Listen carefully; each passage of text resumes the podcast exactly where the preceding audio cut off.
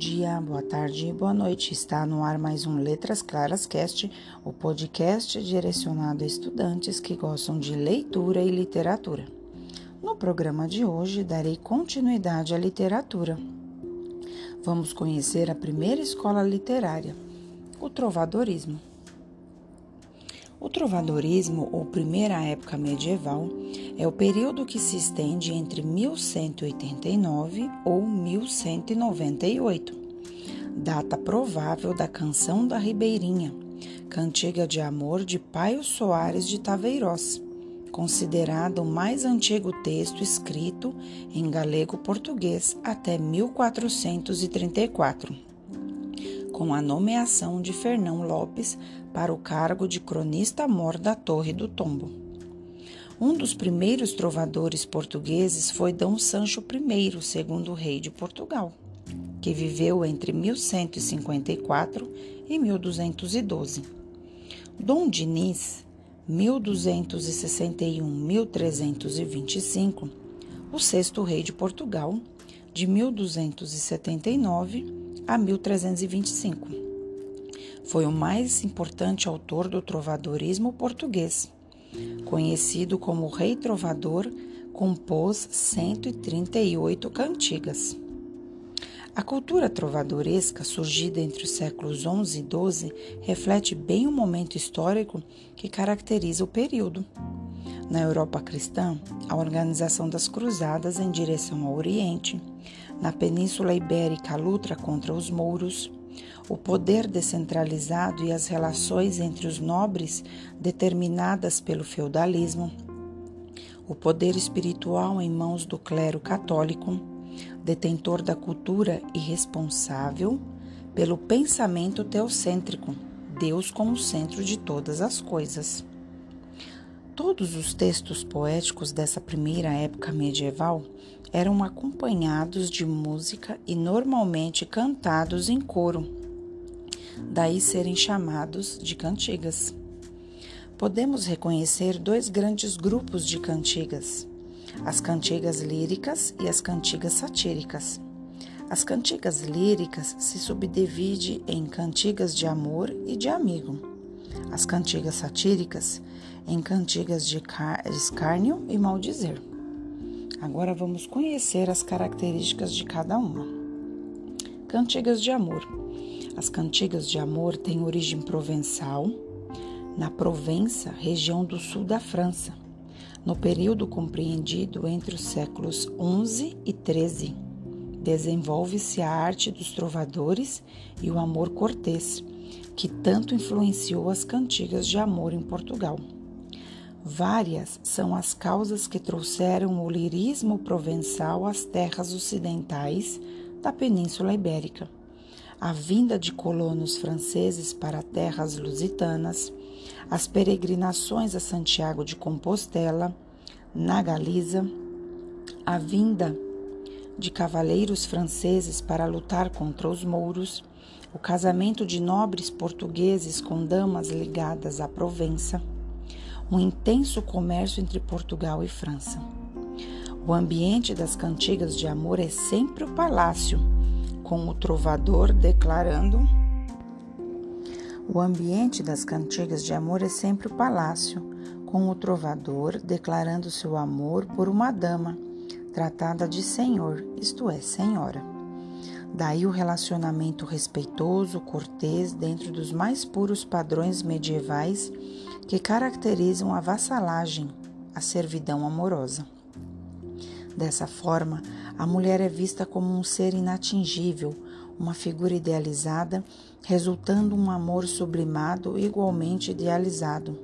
Essas características justificam a presença de um forte lirismo representado pela coita de amor, o sofrimento amoroso, coitado, em galego-português.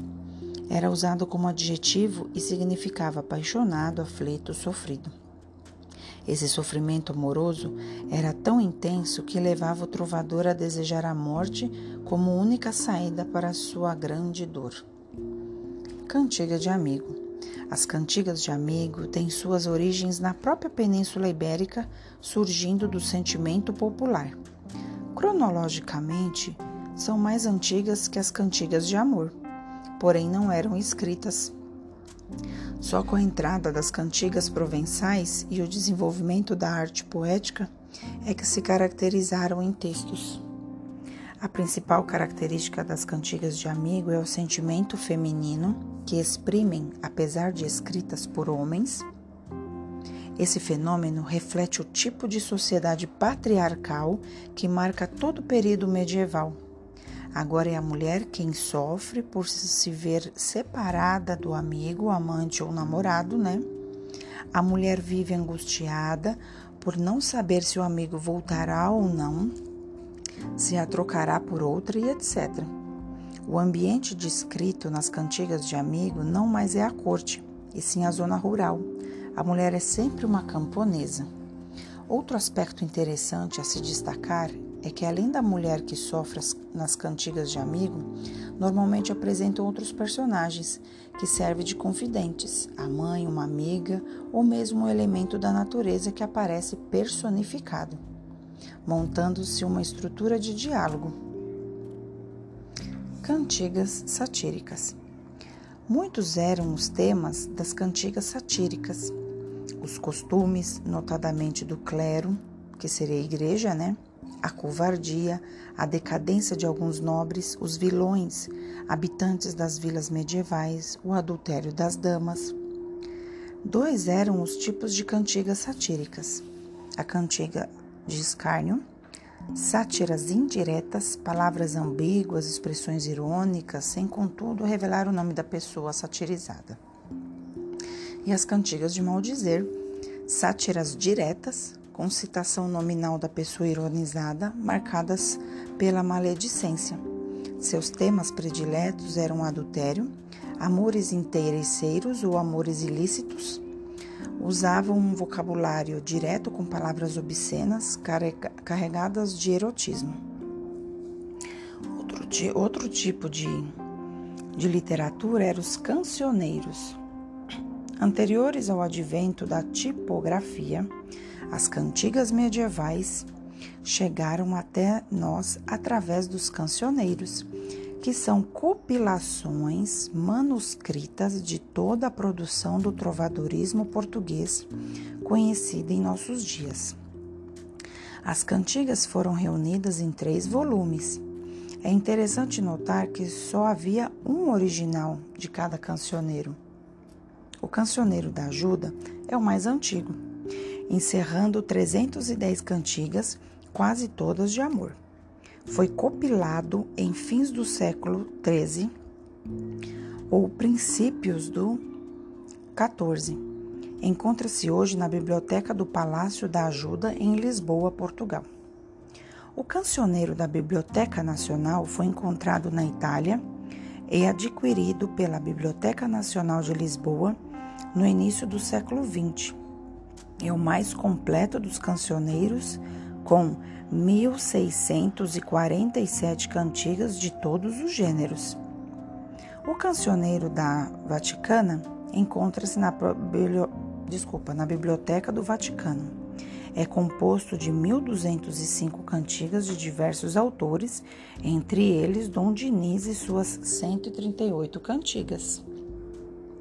Agora vamos falar um pouquinho da prosa medieval dos séculos 13 e 14.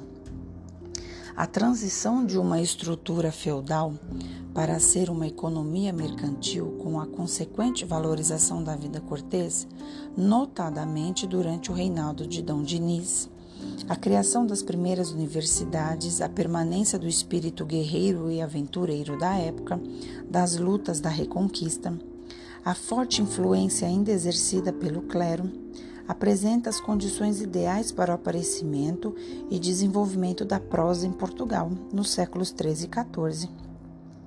Dentre as manifestações em prosa, a que mais interessa a literatura são as novelas de cavalaria. Originárias da Inglaterra e da França, as novelas de cavalaria derivam das canções de gesta, poemas medievais cantados em linguagem popular e que celebravam os feitos guerreiros. As novelas de cavalaria mais populares em Portugal foram as pertencentes ao ciclo bretão ou arturiano, contavam as aventuras do rei Arthur e os cavaleiros da Távola Redonda. A esse ciclo pertence a famosa Demanda do Santo Graal, que narra a busca do cálice sagrado e que José de Arimateia recorreu e recolheu o sangue de Cristo. No próximo programa, vou falar um pouquinho dessa é, novela de cavalaria, A Demanda de Santo Graal. Até lá!